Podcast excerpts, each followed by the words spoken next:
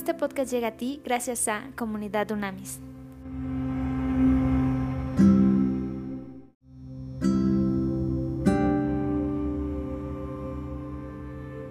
Trascendente día, vamos a seguir con nuestro estudio de la palabra de Dios, específicamente en la carta a los Hebreos. Ahora vamos al capítulo número 2 y e iremos haciendo comentarios al calce. ¿ok? Se intitula Una salvación tan grande por tanto, en el versículo 1, es necesario que prestemos más atención a lo que hemos oído, no sea que nos extraviemos, porque si el mensaje anunciado por medio de los ángeles fue firme y toda transgresión y desobediencia recibió su justo castigo, ¿cómo escaparemos nosotros si descuidamos una salvación tan grande?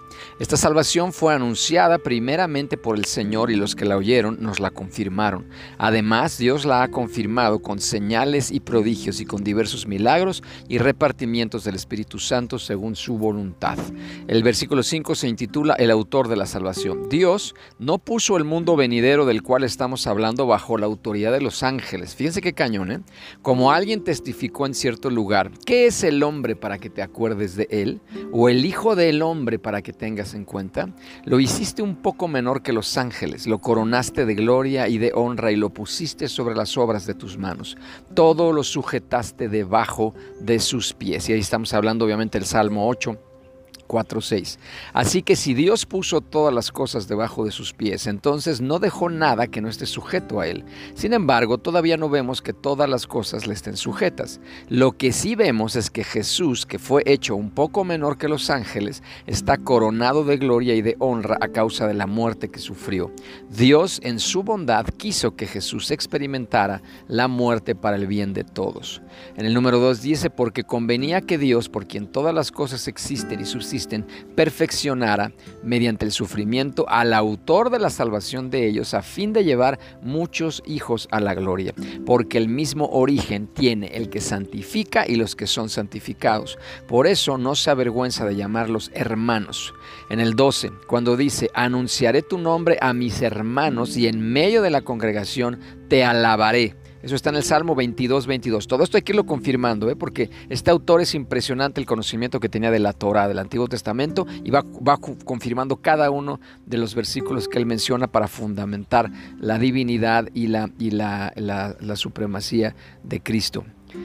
Y en otra parte, yo confiaré en él. Es Isaías 8, 17. Y una vez más, aquí estoy con los hijos que Dios me dio ¿Ok? Isaías 8:18. Así como los hijos eran de carne y hueso, también él era de carne y hueso, para que por medio de la muerte destruyera, amén, al que tenía el dominio sobre la muerte, es decir, al diablo, y de esa manera librara a todos los que por temor a la muerte toda su vida habían estado sometidos a esclavitud. ¡Qué maravilla! En el 16, ciertamente él no vino para ayudar a los ángeles, sino a los descendientes de Abraham. Por eso le era necesario ser semejante a sus hermanos en todo, para que llegara a ser un sumo sacerdote misericordioso y fiel en lo que a Dios se refiere y expiara los pecados del pueblo. Puesto que Él mismo sufrió la tentación, es poderoso, amén, para ayudar a los que son tentados. Interesantísimo. A ver, vamos a empezar a profundizar en, estos versículos bien interesantes. ¿ok? Entonces, a ver, vamos a empezar desde el, desde el arranque del capítulo. O sea, a causa de esta grandeza de Cristo, ¿ok? Nosotros debemos ser muy cuidadosos. O sea, no nos podemos deslizar, no nos podemos resbalar, no nos podemos confundir, ¿ok? Fuera de lo que está hablado en la palabra de Dios. Entonces, esta imagen que usa Pablo de nosotros decimos, no nos podemos azorrillar, Pablo, el verbo que usa en griego, es exactamente el que se refiere a un barco cuando pierde el ancla y ¡pum! Ya, eh, se pierde, ya no está, ya no está eh, donde debía de estar bien posicionado, ¿ok? Por eso en el inicio de la iglesia primitiva los dos grandes símbolos que se manejaron no era la cruz, como actualmente es, sino eran dos símbolos muy importantes, que era el pez con el ictus, donde hacían precisamente a, Jesús el Cristo, y el otro era el ancla. Eran dos símbolos. Y acuérdate que como eran perseguidos y matados y todo esto era, era hermoso porque eh, hay montones de testimonios históricos en donde en la arena, en donde sea, tú ponías la mitad, una línea que figuraba la mitad del, del pez y la otra persona ponía la otra mitad del pez de esa manera ya te das cuenta que era un hermano o el ancla, exactamente igual, ¿ok? Entonces dice aquí, los creyentes debemos estar atentos para evitar que una doctrina adversa nos aleje de las convicciones fundamentales que hay en la palabra de Dios. Después, cuando habla de la palabra dicha por los ángeles, evidentemente se está refiriendo aquí a la ley mosaica, que llegó por su intermedio. Aquí hay que confirmar esto en Deuteronomio 33.2, en Salmo 68.17, en Hechos 7.53 y en Gálatas 3.19. Después, el argumento del autor va de menor a mayor, o sea, va, de suavecito a más complicado y más profundo. Cuando habla de que la desobediencia a una revelación transmitida por ángeles era severamente castigada, pues imagínate cuando él se refiere a que si hay indiferencia ante la salvación traída por Cristo, pues obviamente seguramente habrá un castigo mayor. Habla y se enfoca muy claramente en la grandeza de la salvación que se confirma por tres hechos, ¿ok? A ver, importantísimo. Tres hechos que confirman la, la salvación. Número uno, fue anunciada por el Señor, nos fue confirmada por los apóstoles y además fue testificada por el ministerio del Espíritu Santo a través de milagros, signos, señales y repartimientos, ¿ok? Esto lo podemos confirmar en primera de Corintios 12, 8 al 12.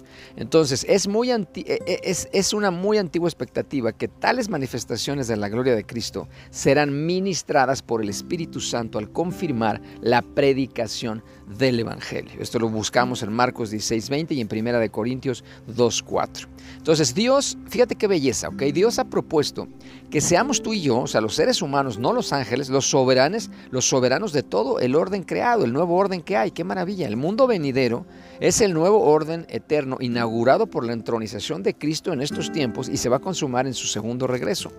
¿Ok? Entonces, en lugar de asumir el dominio a que estaba destinado sobre la creación, el ser humano se convierte en esclavo, obviamente. ¿Por qué? Porque estábamos en la servidumbre de Satanás y la muerte.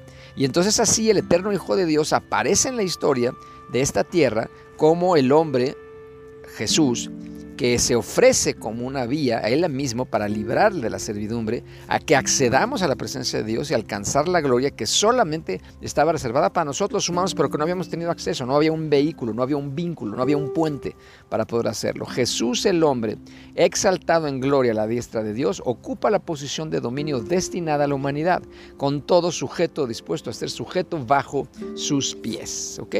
Aquí es interesante porque cuando habla de la alabanza, la senda de la alabanza y espíritu de profecía. Entonces, estos versículos citan la profecía mesiánica del Salmo 22, 22 y muestra cómo el Espíritu de Cristo llena a la iglesia del Nuevo Testamento y cómo Cristo mismo se identifica íntimamente con su pueblo cuando éste eleva sus alabanzas. Cuando tales alabanzas suceden, cuando tú y yo alabamos, tienen lugar dos cosas importantísimas. Número uno, Él mismo se une al canto, que es impresionante y es perceptible, se siente de inmediato. Y número dos, esta alabanza libera el espíritu de profecía. Eh, que esto es muy importante, ¿ok? Anunciaré a mis hermanos tu nombre, dice el Salmo. Al cantar tú y yo alabanzas a nuestro Dios, Cristo viene e inunda nuestras mentes con la gloria del carácter del Padre. Qué maravilla, ¿no? Y obviamente no cabe duda que las alabanzas del pueblo en el culto liberan el espíritu de revelación profética y la magnificación de Dios por medio de Cristo Jesús. Y así es como la alabanza sirve para la edificación, exhortación y consuelo de todo el cuerpo. Es importantísimo. Y aquí en el 10 el autor claramente hace énfasis en la genuina humanidad de Jesús que se ha discutido muchísimo, ¿no? El del Jesús histórico ya y después ya, ya, ya el Jesús específicamente de, de, la iglesia primitiva hacia adelante. Entonces, la senda que había de hollar como redentor sufriente le convenía, pues solo sufriendo la tentación y la muerte, justo como nosotros lo hacemos, Jesús alcanzaba el rango necesario para ser el autor o el líder que va adelante abriéndonos el camino de nuestra salvación. Entonces existe una profunda unidad entre Jesús y aquellos a quienes Él salva, que somos nosotros, obviamente. Y por eso somos llamados hermanos, que es maravilloso, porque en el nacimiento físico Jesús comparte nuestra descendencia de Adán y en el nuevo nacimiento, en el nacer de nuevo, en el ser nuevas criaturas, cuando aceptamos este Cristo en nuestro corazón, nosotros como creyentes nos convertimos en miembros de la familia de Dios, de la familia celestial y afirmamos, obviamente, maravillosamente, nuestra ciudadanía celestial. Y el propósito último de la encarnación de Cristo, que es muy clara en esta carta, es la destrucción del diablo y la liberación del temor de la muerte. También puedes ver ahí 1 Corintios 15, 54, 57. O sea, la destrucción de Satanás no significa que esté aniquilado, ojo, sino que se anula el poder de Satanás en la vida de aquellos que nos hemos consagrado a Cristo. Ahí está la diferencia, ¿ok? Y después Jesús toma sobre sí mismo la naturaleza humana, no la de los ángeles. Eso es importante porque nos demuestra que nosotros, en, nosotros está la potestad, la autoridad, el poder para este nuevo orden maravilloso que vamos y estamos creando. Y como sumo sacerdote, Jesús debe identificarse con la gente para poder representarla. Era indispensable la encarnación para que se consumara la obra redentora de Jesús.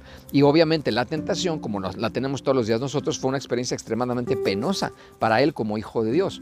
Como conoce todo lo que significa la tentación, se identifica abierta y transparentemente con nosotros para ayudar a ayudarnos a vencerla. Y esa es la confianza que tú y yo debemos tener. No se trata, lo hemos dicho millones de veces, no se trata de nosotros, sino se trata de Cristo a través de nosotros. Y ahí es donde tú y yo nos sorprendemos y decimos, wow, ok, claro que yo no lo hice, sino lo hice gracias a ti. Pa, en el nombre de Cristo te damos gracias, gracias de verdad por este maravilloso tiempo, Señor. Gracias por cada vez más entender esta obra redentora maravillosa de Cristo. Gracias porque tú, Cristo, habitas en nosotros y a través del poder del Espíritu de Dios somos nuevas criaturas dejamos atrás al hombre, a, las mujeres anteriores que caíamos en pecado, que nos desviábamos, que nos confundíamos, que nos azorrillábamos y ahora somos nuevas criaturas, listos para ser embajadores tuyos, Cristo, en esta tierra, bajar el cielo a la tierra y llevar justicia, paz y gozo a toda la humanidad en tu nombre. Lo hablamos, lo creemos, lo profetizamos, pero sobre todo lo vivimos. Amén y amén.